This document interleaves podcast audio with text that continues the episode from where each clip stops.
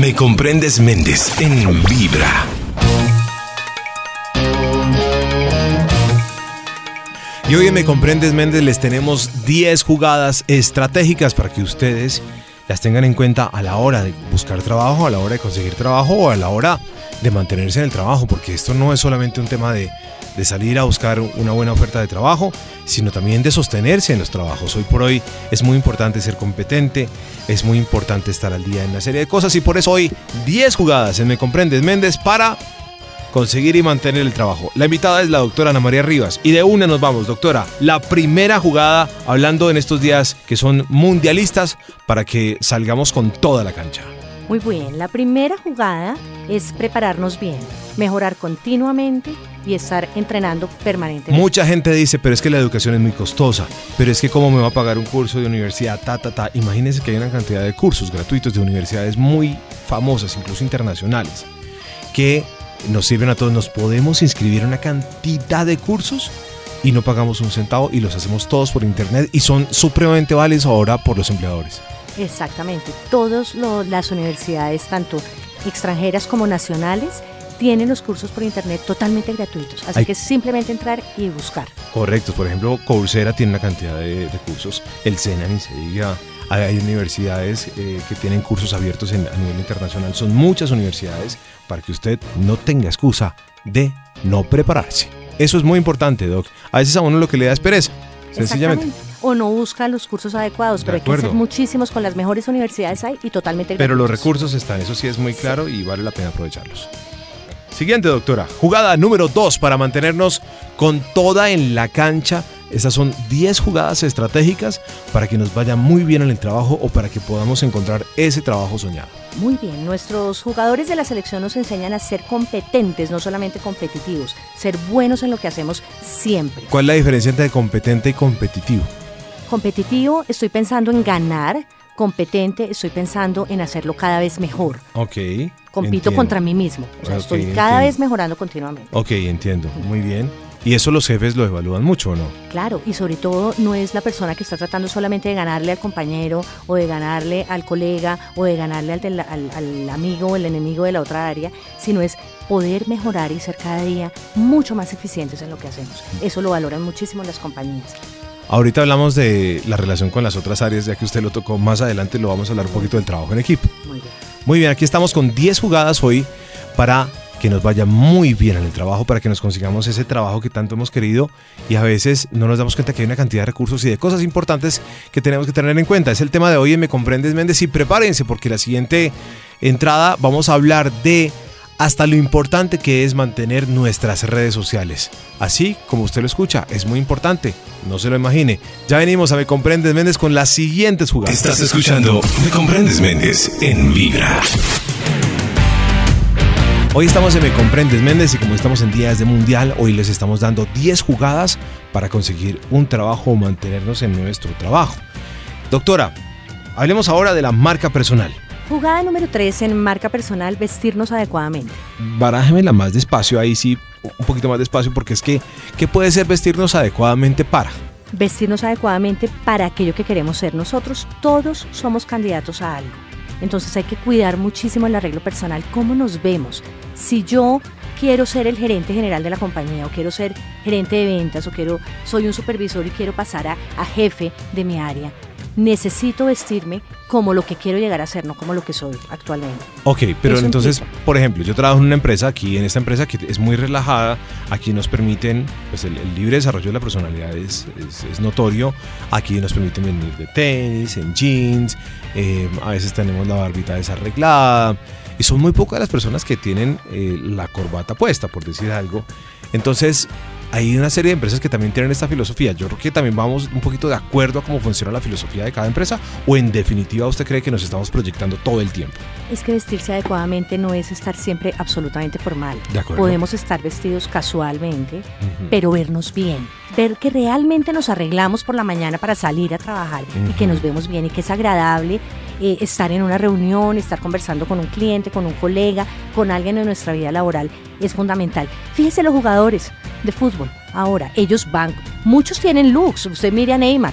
mire los looks que tienen, Sí. pero hacen de su look una marca personal. Yo puedo construir una marca personal, pero el look de bien. Neymar no es el que más yo quisiera, pero para marca personal. Pero, Pero yo- para él pero usted sí. está dando la referencia de un ícono, pues. Claro, claro. Pero si usted mira, los jugadores generalmente no solamente tienen bien puesto el uniforme, bien puesto la camiseta, sino que además se ven bien, su arreglo personal luce como debe ser. Entonces, yo no puedo llegar a la oficina mal afeitado, yo no puedo llegar a la oficina mal peinado, yo no puedo llegar a la oficina si una mujer, por ejemplo, con un maquillaje inadecuado, con una blusa muy... eh, Eh, mucha sabe, piel, mucha ya, piel. Mucha a, veces, piel. a veces vemos mucha piel y no es que, que nos moleste, es que sencillamente pues la oficina tal vez no es el lugar para tanta piel. Y Exactamente. es- no estamos hablando exclusivamente del escote y de las piernas, estoy hablando de otras partes del cuerpo que a veces uno ve compañeras que uno dice, pero esta pinta de domingo para el parque está bien. Le tengo un, una- un truco a usted y a los oyentes y es, debemos vestirnos de manera que el mensaje sea sobre nosotros y no sobre cómo nos vemos. Ok. Es decir, que las personas se fijen en lo que decimos y en lo que pensamos y no en cómo nos vemos solamente. Le entiendo. Jugada número 4, ya hablamos de la, de, la, de la pinta, que es un previamente importante. Incluso, doctora, aquí me extiendo un poquito, pero hay personas que al contrario exageran la pinta.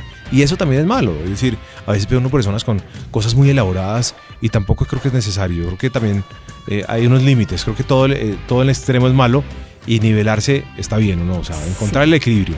Sí, porque además hay algo en comunicación que se llama rapport y es hacer sincronía con los demás. Entonces, si todos están informales y la persona que les está hablando está, el jefe, por ejemplo, está en corbata y traje de paño, se va a ver también muy distante. Entonces, el jefe debe verse como jefe, pero es un grado más arriba en su vestir, en la formalidad, pero no mucho más. Entonces, si exageramos también, ya una mujer, por ejemplo, en tacones, medias, sastre y todas las demás en jeans y camiseta, pues hay algo que no cuadra muy bien. Entonces, sí hay que tener, eh, estar sincronizado. En ese caso ella Con podría el- estar en jean con tacones, por ejemplo. O en jeans con una chaqueta, por ejemplo, y una blusa camisera bonita. Bueno, Eso muy bien. sería bastante Jugada número 4, doctora. Estamos hablando de marca personal. En estas 10 jugadas para conseguir un trabajo ideal y para mantenernos en nuestro trabajo. La jugada número cuatro es cuide lo que dice y lo que escribe. Ser muy cuidadoso. Y aquí le tengo un, tres trucos de Sócrates. Y son los tres filtros antes de hablar o de escribir. Y es el filtro de la verdad, el filtro de la bondad y el filtro de la necesidad. Entiendo. Si nosotros antes de escribir algo o antes de decir algo, lo pasamos por esos tres filtros, vamos a decir lo que es bueno, necesario y verdadero. Y eso va a ser mejor. Ah, bueno, muy bien. Y lo que escribimos en redes sociales, También, ahí viene, ese es el siguiente punto que teníamos y es cómo manejamos nuestras redes sociales, lo que escribimos cuando estamos bajo efectos de la ira y el intenso dolor, Sí. lo que mostramos en redes sociales, las fotos que publicamos. Le quiero contar que hay investigaciones que muestran que el 90% de los empleadores, Doc, consultan redes sociales y no hablo solamente de LinkedIn, hablo de Twitter, lo que colocamos, política, religión, eh, temas eh, contra otras empresas, temas contra otra gente, las fotos que ponemos en Facebook, las fotos públicas que ponemos en Facebook. Hay que tener mucho cuidado con ese tipo de cosas, porque usted puede poner una foto porque está tomando con unos amigos, está feliz chévere. en un momento en la playa y usted puso una foto y resulta que esa foto eh, no es tan, tan adecuada porque usted está borracho, por ejemplo Ujú. y la ve alguien que lo va a entrevistar el próximo martes para un trabajo, para un ascenso. Entiendo. Eso no va a hablar muy bien de usted. Entonces hay que tener mucho cuidado con lo que ponemos en las redes, mucho cuidado con las peleas de pareja en las redes. Ajá. Hay gente que pelea con la ¿De pareja y se enteran los 500 amigos Sí. porque entonces va- anuncian por qué pelearon, qué fue lo que pasó. Sí. Eh, si se divorcian, anuncian el divorcio con dolor, con ira. Eso no se puede hacer porque todo queda por ahí rodando. demuestra más para una inmadurez de la persona. ¿o no? Por supuesto, pero además el, el- el posible empleador o el entrevistador lo que va a decir es, ¿qué está pasando aquí? Es una persona que no sabe manejar la privacidad en su vida personal, ¿cómo será en la empresa? Ok, pero entonces usted me dice que el 90% de las empresas están consultando las redes sociales de sus candidatos. De por- las empresas de cazatalentos Ajá. y las de, la, la gente que trabaja en gestión humano, siempre, gestión humana siempre consulta las redes sociales de los posibles candidatos. Uy, ese tip número, ese era el tip número 5 creo. Sí. Tremendo tip. Gracias, doctor. Ya regresamos a estas 10 jugadas para conseguir trabajo y para mantenernos bien en el trabajo y en Me Comprendes Méndez. Me comprendes Méndez en Vibra. Hoy estamos en Me Comprendes Méndez a través de Vibra y hoy estamos hablando de 10 jugadas importantes a propósito de estos días de Mundial. 10 jugadas importantes para que nos vaya bien en el trabajo, eh, a veces nuestro relacionamiento con los demás, la manera como nos comportamos y por supuesto nuestras competencias hacen que también nosotros tengamos aciertos y desaciertos en el trabajo. A veces creemos que por eh, entrar a un trabajo también tenemos el futuro asegurado y también hay otras cosas que cuidar y a veces también estamos descuidando unos aspectos que de pronto pueden ser muy importantes a la hora de una selección de personal. Por eso hoy estas 10 jugadas eh, las estamos haciendo con mucho cariño con la doctora Ana María Rivas. Doctora, hay una red muy importante para conseguir trabajo. Yo, por ejemplo, no la tengo. ¿No la tiene? No. Bueno, hay que, hay que hacer ese perfil hoy mismo. Usted me lo va a hacer, doc. Muy bien. Eh, sí, ese LinkedIn, o algunos le dicen LinkedIn, y es eh, una red profesional que es importantísima en este momento. Más de 500 millones de profesionales de todos los niveles están en esa red. La recomendación para todos nuestros oyentes es que si no tienen el perfil, lo abran cuanto antes, porque no solamente para conseguir trabajo, es una red para estar conectados con otros profesionales y crear una marca personal y profesional de gran impacto e influencia para su vida. Doctora, y además hoy vamos a, a, regalarle la asesoría a varias personas. Al final del programa les vamos a contar cómo. Pero le vamos a regalar la asesoría de LinkedIn a varias personas bajo todo su profesionalismo. Así es. Una asesoría individual si no tienen el perfil, le abrimos el perfil y si lo tienen, eh, lo, lo, miramos, miramos cómo está, cómo está la información, qué tipo de influencia y participación está teniendo y le ayudamos a, a mejorarla. Es una, una asesoría para, individual para tres personas. Esta era la, la jugada número 6, el tema de LinkedIn. Y antes de irnos a la jugada número 7, le quiero hacer rápidamente una pregunta, doctora porque a veces puede que estemos buscando trabajo durante mucho tiempo y no consigamos trabajo. Entiendo que puede haber un problema de oferta y demanda laboral, entiendo que puede haber un problema de una crisis en el sector, etcétera, etcétera, pero puede haber algo en nuestra marca personal o en nuestra parte personal que esté fallando. Sí, a veces las personas no tienen una estrategia clara para búsqueda de empleo. Eso es lo primero que hemos encontrado cuando hacemos este tipo de asesorías. Número uno, no tenemos como una estrategia clara no sabemos y entonces empezamos a disparar a todas partes y, y, no obtenemos lo que queremos. Y otra cosa es no tenemos los perfiles o la hoja de vida adecuadamente no decimos la verdad. Eh, preparados. También eso puede pasar. No en el afán a veces de buscar trabajo, pues a veces vemos muchos casos acá, por ejemplo, que la gente entra y quería era otra cosa. Sí, porque aceptamos la primera oferta y no tenemos, al no tener claro los objetivos, podemos tomar lo primero que venga y a los tres meses estamos buscando otra vez puesto y eso a un empleador le, le crea un muy mal sabor. Claro. Entonces lo que va a pasar es que a la tercera o cuarta vez usted va a dar la imagen de inestabilidad y no lo van a contratar. No lo van a contratar, de acuerdo. Ahora vamos a la jugada número 7, doctora. Tenga gratitud y ayude a los demás. ¿Esto cómo funciona dentro de una empresa, por ejemplo? Porque yo entiendo esto de de ser buen samaritano en la vida cotidiana. Pero ¿cómo funciona esto en una empresa? Nuestra recomendación es que debe funcionar en la vida personal y profesional de igual manera, y es la cadena de favores. ¿Qué significa eso? Es ayudar a los demás y realmente hacerlo de manera desinteresada, con nuestro conocimiento, con nuestro aporte, con nuestro tiempo, con aquello en donde podemos ser generosos. Cuando uno es generoso y tiene además gratitud y combina las dos cosas, de verdad que la prosperidad y la tranquilidad llega a nuestras vidas. Pero hay que saber dar. Y ser generoso significa dar y después el, universo te va a restituir aquello que estás dando, con toda seguridad.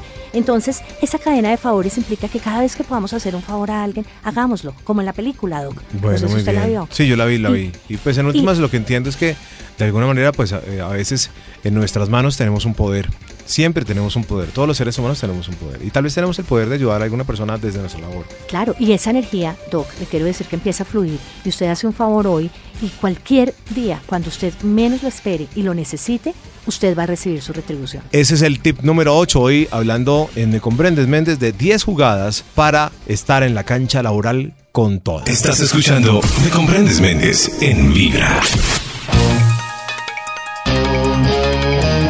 Hoy estamos en Me Comprendes Méndez hablando con la doctora Ana María Rivas de 10 jugadas estratégicas para mantenernos en el trabajo o para conseguir trabajo.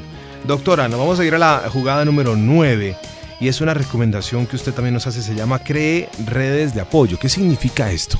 Es trabajar en equipo y no ser jugador individual. Esto es un tema supremamente importante el día de hoy. Las grandes empresas tienen eh, hoy por hoy como parte importante de su filosofía el trabajo en equipo y quien no trabaja en equipo.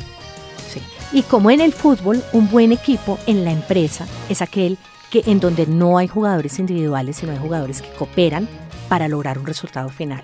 Y eso es algo que a veces las personas no entienden fácilmente. Cuando juegan individualmente, tienen logros y tienen éxitos, pero no ganan el campeonato. Entonces es muy importante entender que el trabajo en equipo hace que ganemos realmente campeonatos y ahora que estamos en la Copa lo vemos. Los equipos que juegan realmente sincronizados, en donde se escuchan, se entienden, hay cooperación, tienen mejores resultados que aquellos donde hay estrellas individuales y no más. Entonces, eso es muy importante en la vida laboral también, que nosotros sepamos trabajar en equipo, porque si no pueden darnos el trabajo, podemos tener un trabajo y no nos vamos a mantener en él porque no vamos a lograr resultados consistentes en el tiempo. Aquí siento que hay que desprenderse de una cosa que es muy difícil, que todos los seres humanos tenemos, que se llama el ego, hmm. y además no subestimar a nadie, porque a veces los equipos se crean de la nada y a veces eh, la persona que uno menos cree dentro de su organización puede que tenga la respuesta a un proyecto laboral que es importante para la compañía. Eso es totalmente cierto. A veces no viene ni del presidente ni del gerente, a veces viene de la persona que menos esperamos. Y viene el, el chocorramo. Usted sabía que el chocorramo lo creó un cocinero en ramo que trabajó hasta sus noventa y pico de años, hasta que se pensionó y siguió trabajando allí. Y hay montones. Steve Jobs, por ejemplo, en Apple, escuchaba a cada uno de sus colaboradores, porque sabía que cualquiera de ellos era capaz de darle una idea genial para el éxito de su compañía. Claro, y usted lo está poniendo en términos de personas que han sido grandes líderes, pero no quiere decir que si usted tiene un cargo como subdirector, como un director, como un coordinador, no tenga el pensamiento de Steve Jobs. Lo que me refiero es que si usted igual así tenga el liderazgo de un pequeño grupo en su mando, usted también tiene que escuchar y ver cómo, cómo, cómo con ese equipo usted se va adelante, es decir, y, tiene que escuchar a todo el mundo. escuchar es súper importante. Muy importante y no solamente la gente del equipo de uno. Le quiero contar algo que vemos todos los días en las empresas, Doc, y es gente de otras áreas. De acuerdo. Porque se construyen como feudos en las empresas, en donde al final no estamos relacionados con otras áreas. Entonces, finanzas no se habla con ventas, los de comercial odian a los de operaciones, y eso hace que no haya trabajo en equipo. Y al final la empresa y todos salen absolutamente afectados. Entonces, un buen jugador y alguien que mantiene su puesto y es contratado y las empresas lo quieren es un jugador de equipo. Yo creo que ahí interviene mucho, y perdón que me extienda ahí un poquito, interviene mucho la manera como yo abordo los conflictos y cómo los soluciono. Entonces a veces no sabemos dirimir nuestros conflictos con nuestras siguientes áreas. Entonces, si yo soy de operaciones y no me entiendo ya con los de radio, tengo que buscar la manera de entenderme porque las cosas nos van a salir mal a todos. Y yo creo que hay una capacidad también de empatía, una capacidad de hacer buenas relaciones, de, de saberse uno entender con los demás, que eso es un tema de, de, la vida diaria, ¿o no? Sí, o lo que usted mencionó hace un momento, Doc, y es el ego. El ego hace que todos queramos en algún momento de nuestra vida equivocadamente pensar que ganamos y tenemos más poder cuando le ganamos al otro. Finalmente, jugada número 10, doctora. Y usted pone aquí en estas 10 jugadas como la número 10 para mantenernos muy bien en el trabajo y conseguir un trabajo también. Sea persistente y no se deje vencer. Resiliencia. ¿Qué significa eso, doc? El mejor ejemplo es Falcao, nuestro Falcao, doc. Bueno, Falcao ha tenido unos momentos difíciles. Falcao hace cuatro años iba para el Mundial, antecitos del Mundial iba y era el gran favorito y era el Tigre y todo el mundo esperaba a Falcao. Y en ese momento hay una lesión muy grande a Falcao. Eh, la figura del Mundial de Brasil 2014 resultó siendo James Rodríguez, que en una primera instancia no estaba como contemplada. La figura esperada para ese Mundial era Falcao. Falcao ha tenido que irse a la banca y esperar un tiempo para poder resurgir y rugir, como se le dice al tigre, ¿no? Y le tocó muy duro, le tocó muy duro entrenar, ir contra críticas, ir contra eh, sus mismos técnicos, directores técnicos, le tocó muy duro y realmente ahí es cuando vemos la persistencia del ser humano que hace que nos volvamos grandes en medio de las dificultades. Y él es un ejemplo maravilloso, pero lo que le quiero mostrar es la persistencia y la importancia de que cuando tengamos problemas en nuestra vida profesional o en nuestra vida laboral, seamos persistentes y no nos dejemos vencer. Y seamos capaces de levantarnos y decir, podemos hacerlo, que hay que hacer más esfuerzo, probablemente sí, pero todos somos capaces de salir adelante cuando nos levantamos en el momento adecuado y seguimos luchando y perseverando. Muy bien, vamos a contarles en un momento cómo con la doctora vamos a regalar la asesoría a algunas personas eh, si usted no tiene su red de LinkedIn, pues la doctora va a crear el perfil de algunos de ustedes. Vamos a sortear eso, es una asesoría completa laboral con la doctora Ana María Rivas. Así, no le va a costar ni un centavo. Eso va a ser un momentico, ya les contamos. Hoy ahí estaban estas 10 jugadas y ya les contamos más sobre ese tema tan interesante en un par de jugadas que son eh, fuera de lugar y otras cosas importantes en un momentico aquí en Me Comprendes Méndez. Me Comprendes Méndez en Vibra. Con la doctora Ana María Rivas hoy nos hemos hecho rápidamente estas 10 jugadas para buscar trabajo, para encontrar el empleo que todos queremos y además para mantenernos muy bien, por supuesto, ubicados en nuestra, en nuestra posición laboral. Nosotros nada es garantía de nada, a veces creemos que por tener antigüedad o que porque somos amigos del jefe o porque tenemos un buen ambiente de trabajo, pues las cosas van a marchar bien y no necesariamente. Ahí ha habido 10 puntos importantes para que las tengamos en cuenta en estas 10 jugadas que hemos hecho hoy en Me Comprendes Méndez. Finalmente, doctora. Sí, doc. Para nuestra versión de audio podcast, que saldrá mañana, vamos a tener un adicional de tres cosas importantes, que es cuando estamos fuera de lugar en el trabajo. Así es. Cuando en el trabajo tendríamos tarjeta amarilla y vamos a mencionar algunos ítems como no saber escuchar, caer en las críticas y en esos comentarios de corredor. Y la tarjeta roja que es eh, mentir, faltas de integridad y otras cosas. Pues hay tres ítems más que vamos a mencionar. El primero de ellos es cuándo está uno fuera de lugar en el trabajo, Doc. Eh, pues eh, fuera de lugar básicamente es un tema de timing, de un jugador adelantado. Y aquí, en la vida laboral, en la cancha profesional, significa falta de puntualidad.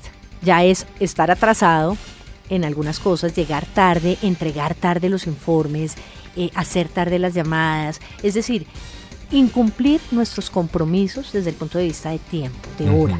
Eso eh, nos pone fuera de lugar automáticamente en nuestro trabajo. Bueno, hay una cosa que a mí como jefe siempre me ha molestado y es que la gente llegue tarde.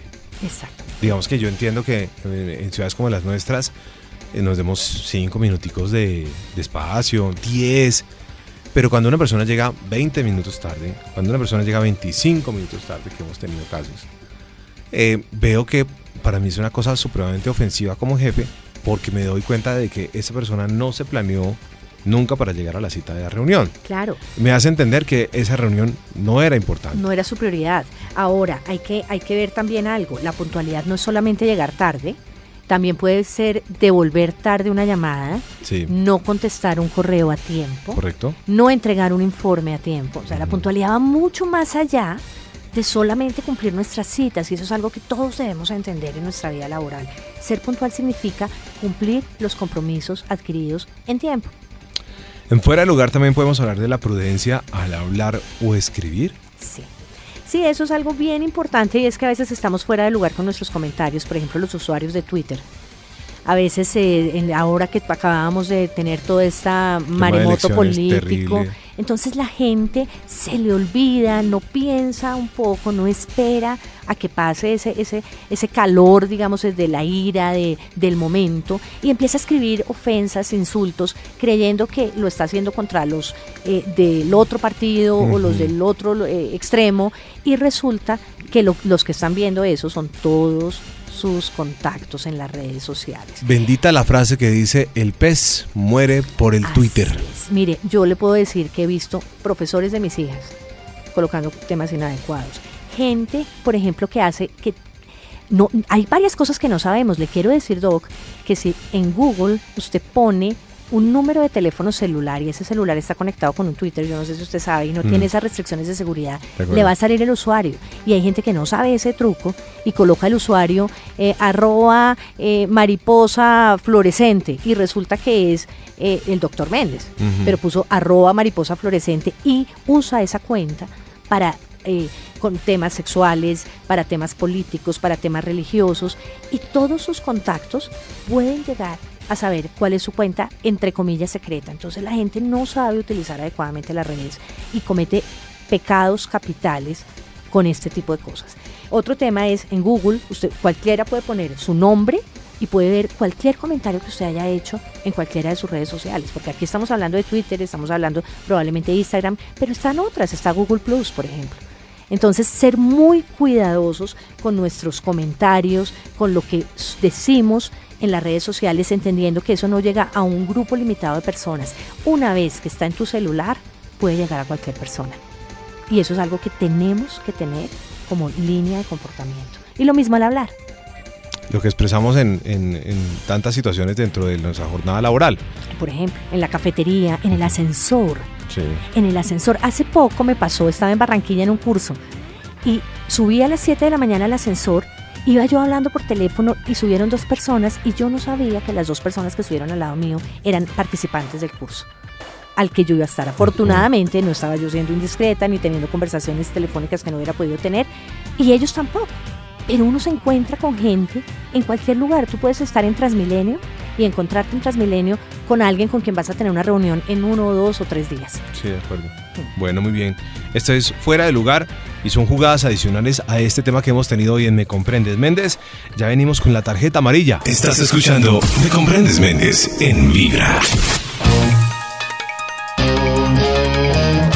Y para Me Comprendes Méndez, estoy hablando de estas 10 jugadas para mantener nuestro trabajo y para que todo marche bien en nuestro tema laboral y además podamos también conseguir una buena oportunidad laboral. Hoy hemos querido hablar de otras cosas que hacen parte de esas 10 jugadas y son algunos símbolos como el tema de la tarjeta amarilla. La tarjeta amarilla es como una amonestación no tan grave sobre situaciones en las que yo puedo eh, cometer una falta o infringir de alguna manera una medida que eh, debe ser respetada dentro de la cancha de juego. Dentro, dentro de, la- de las empresas hay eh, unas leyes, hay unas normas, hay que responder a una serie de cosas de comportamiento. ¿Cómo es el tema de la tarjeta amarilla en temas laborales, Doc? Bueno, hay tres cosas que creo que en temas laborales nos ponen inmediatamente en una situación de tarjeta amarilla.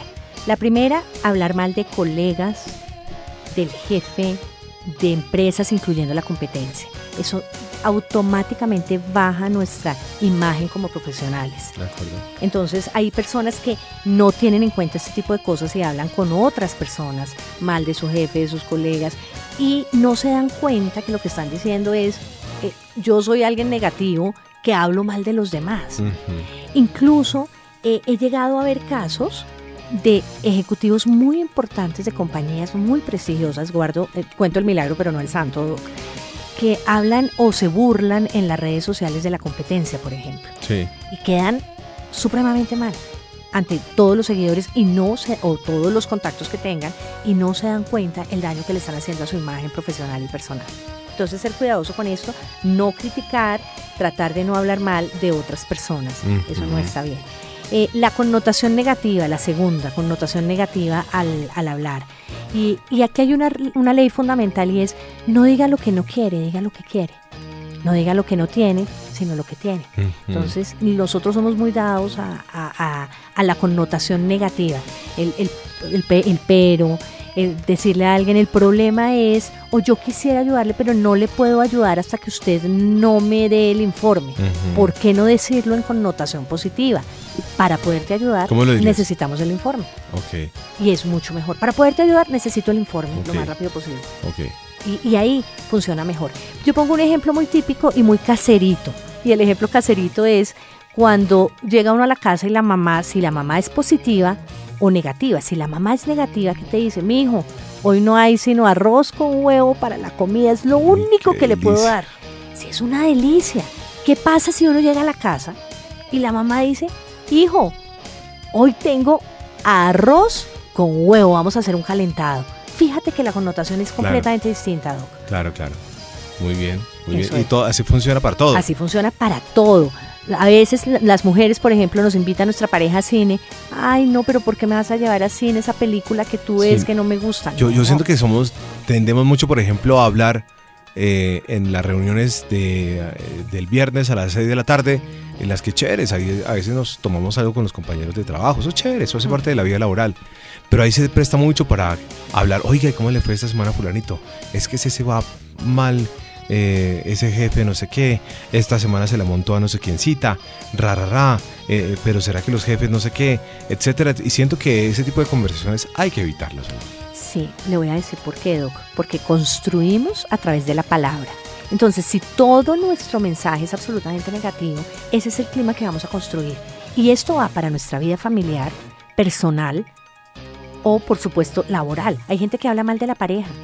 Del esposo. Señoras que duran 30 años hablando mal del esposo. Sí, ¿Por sí, qué te casaste con él y sigues casada con él? de acuerdo. O sea, no tiene sentido. Entonces uno no debe hablar mal ni de su pareja, ni de su familia, ni por supuesto de la empresa en la que trabaja. Muy bien. Por norma general. Vamos a hablar en un momentico de lo que sería la tarjeta roja para cerrar este programa de Me Sí. Comprendes Méndez, hoy especial, de las jugadas que son importantes y vitales para mantenernos en la cancha laboral. Me comprendes Méndez en Vibra. Finalmente, Doc, hoy vamos a hablar adicional a estas eh, a estas 10 jugadas eh, para mantenernos muy bien en el trabajo o conseguir trabajo. Eh, hemos hablado también del fuera de lugar, de la tarjeta amarilla y ahora vamos a hablar de la tarjeta roja, que son esas cosas que nos sacan de la cancha. Que son esas cosas que, que automáticamente nos van a sacar de una selección laboral a la hora de de pronto de presentarnos para un trabajo o estando dentro de un trabajo nos pueden sacar de esa empresa. Y más tarde o más temprano, porque hay gente que cree que no, que no pasó nada. Pero tarde o temprano todo sale a la luz en algún punto. Créame que Sí. eso, eso, eso se sabe. Entonces, sí, tarjeta roja para todas aquellas situaciones en donde hay falta de integridad y faltamos a los valores. Voy a poner dos de ellas. La primera, mentir. Y mentir eh, no es, la gente cree que es solo decir mentiras. A veces ocultar información relevante y necesaria también es una Ujú. manera de mentir. Ok. Entonces algunas veces las personas hacen cosas como poner información falsa en su hoja de vida. Eso es mentir. En Sí, algún punto sale y hemos visto escándalos aquí a Sí, nivel político y sí. nacional y demás y es gravísimo. Eh, mentir en cifras, en datos, en informes, en información relevante de la empresa, mentirle a los clientes, por ejemplo. De acuerdo. Eso es algo que, que- que automáticamente nos pone en, en una situación muy comprometedora a nosotros y a la empresa en la que trabajamos. Eh, otra situación es robar. Y las personas a veces creen que robar es simplemente robarle a la empresa en los bienes o en el dinero. No, también nos saca de la cancha laboral robar ideas de otros, por ejemplo. Robar ideas de colegas es algo que eh, es una situación que no debería presentarse y que a veces sucede en las empresas. Entonces, robar eh, es, va más allá de simplemente robar bienes, también puede ser robar conocimiento, robar ideas, plagiar información Robar tiempo, o sea, robar a no hacer tiempo, nada. exactamente, robar tiempo, robar atención, demás. Entonces, no saber ese tipo de cosas, esa, ese tipo de robos también, quitarle algo a alguien eh, y algo y tener nosotros algo que no nos corresponde. Eso no está bien, es una falta de integridad y tenemos que tener mucho cuidado porque afecta nuestra vida profesional. Nuestras emociones nos definen muchísimo, doctora, pero sobre todo el manejo de nuestras emociones van a ser definitivas para todo tipo de relaciones en la vida, y ya lo hemos hablado aquí en este programa. Eh, las emociones, el control de nuestras emociones nos va a hacer eh, triunfar o fracasar en temas como temas del amor, de nuestras relaciones de pareja, etcétera, etcétera, etcétera. Pero en nuestras relaciones laborales el manejo de nuestras emociones también es muy importante. Vital. La inteligencia emocional es uno de los pilares del liderazgo y no importa el nivel en el que estemos, el cualquier nivel dentro de la compañía. Entonces salirse de casillas, por ejemplo, y eh, tener explosiones de ira en reuniones de trabajo o en temas, eh, en entornos laborales, automáticamente hace que nos saquen la tarjeta roja. Así no nos saquen de la empresa, va- nuestra imagen va a quedar, va a ser muy difícil recoger y recu- re- recuperar la imagen que nosotros teníamos antes de eso. De acuerdo. Eh, hay personas que caen en los insultos, hay personas que caen en ira, botan papeles, eh, se salen de reuniones, tiran puertas. Eso no está bien en, en ningún entorno, por supuesto, pero el entorno laboral es algo donde debemos cuidar muchísimo nuestra imagen. Y ojo con algo que también pasa y nos pasa a las mujeres, y es caer en llanto, por ejemplo. No digo que nunca debemos llorar, el llanto es una expresión, es, es algo que a veces surge, pero hay mujeres que llevan los problemas al nivel de llorar de ira, llorar en, o encerrarse en el baño a llorar, o llorar de tristeza. Y, de verdad que en, la, en el entorno laboral no es bien visto ese tipo de cosas. Y traer nuestros problemas personales al trabajo también es un tema muy delicado, porque entonces, por ejemplo, tengo un problema eh, personal muy difícil y puede que esté pasando por una situación muy complicada, no sé, un ser querido esté enfermo, etcétera. Y yo llego a mi trabajo con todo esto y me la paso llorando, con una actitud difícil, entendiendo la gravedad del tema, pues eh, tampoco puedo a toda hora eh, apoyar esas cosas en mi trabajo, ¿no? No, yo aquí quiero ser muy firme, Doc, y decirle que una de las medidas del profesionalismo para cada uno de nosotros es saber separar nuestra vida personal de nuestra vida laboral. y que uno tiene que tener el dominio propio necesario para que así esté pidiendo una situación difícil, uno pueda seguir haciendo su trabajo, no importa si es médico, si es locutor, si es consultor, si es vendedor, si es gerente de una empresa, si es la persona que me atiende la recepción. No hay ninguna razón, y se lo digo porque conozco casos maravillosos, ejemplos de gente que ha surgido y ha sido exitosísima, y se los puedo contar cuando usted quiera, eh, y han sabido manejar dramas o situaciones difíciles en su vida personal. Y una de ellas, si quieres, se la cuento de manera cortita. Sí. Vicky Dávila, nuestra, nuestra periodista. periodista Vicky Dávila. Ella, eh, cuando eh, su bebé estaba muy pequeño, falleció su esposo. enviudó, falleció su esposo, entró a una sala de cirugía y, lamentablemente eh, murió. Y Vicky era muy joven, estaba ya teniendo éxito a nivel periodístico, ya era presentadora de noticias y ella se veía todas las noches como si no estuviera pasando nada en su vida. ¿Y sabe cómo me enteré? Porque salió en un programa, le hicieron una entrevista en televisión y ella contó el dolor que estaba pasando y la situación, cómo le dolía y cantó, ahí vi que canta divino además, Vicky Ávila, y ahí sí lloró porque era una entrevista, era otro escenario, y contó que todos los días extrañaba a su esposo eh, y extrañaba y vivía, estaba en pleno duelo, pero nunca se le notó bueno, entonces yo creo que ella es un ejemplo en, en, este caso y hay mucha gente que lo hace y a veces otras personas lo que hacemos es buscar excusas. Entonces, si peleamos con la pareja o si tenemos una situación, todos en la vida tenemos situaciones difíciles. Pero nuestro profesionalismo está absolutamente, absolutamente todos. Mire, no, hay, no se imagina. claro. Hasta la persona que usted menos piense, de pronto está manejando una situación muy difícil. Claro. Mire, el día que me avisaron que mi papá estaba en el hospital, para fallecer. Mi papá falleció en el 2010, es decir, hace ocho años. Yo estaba dedicándome a este oficio de dictar seminarios. Y entraron y me avisaron. Y yo salí, tuve que hacer una llamada y supe que estaba en el hospital. Y supe que, que, que, era muy pronto el, el, momento en el que mi papá pues, se iba a ir. Y era un seminario de inteligencia emocional. Yo no podía parar el seminario porque le estaba enseñando a la gente a cómo controlar sus emociones. Claro tuve que continuar con el seminario y cuando terminé, pues obviamente ya fui al hospital y me dediqué a mi vida personal. Pero lo que quiero decir con esto es todos en la vida, un piloto de avión, Imagínate. un futbolista, nuestros muchachos de la selección hoy, ¿cuántos de ellos tal vez amanecieron no en su mejor día, pero mentalmente tienen que tener la fuerza de salir adelante y sacar adelante los resultados de su trabajo? Muy bien, Doc, muchísimas gracias. Hicimos hincapié un poquito en esa parte final porque me parece muy importante porque mm. creo que a veces en el trabajo dejamos ver eh, una serie de cosas nuestras que tampoco valen la pena. Así es. Y creo que afectan muchísimo nuestro entorno laboral. Doc, muchas gracias por esta, este decálogo de las cosas importantes a la hora de buscar un trabajo y a la hora de mantenernos muy bien en la cancha laboral. A usted, Doc Méndez. Gracias por la invitación. Me comprendes, Méndez, en Vibra.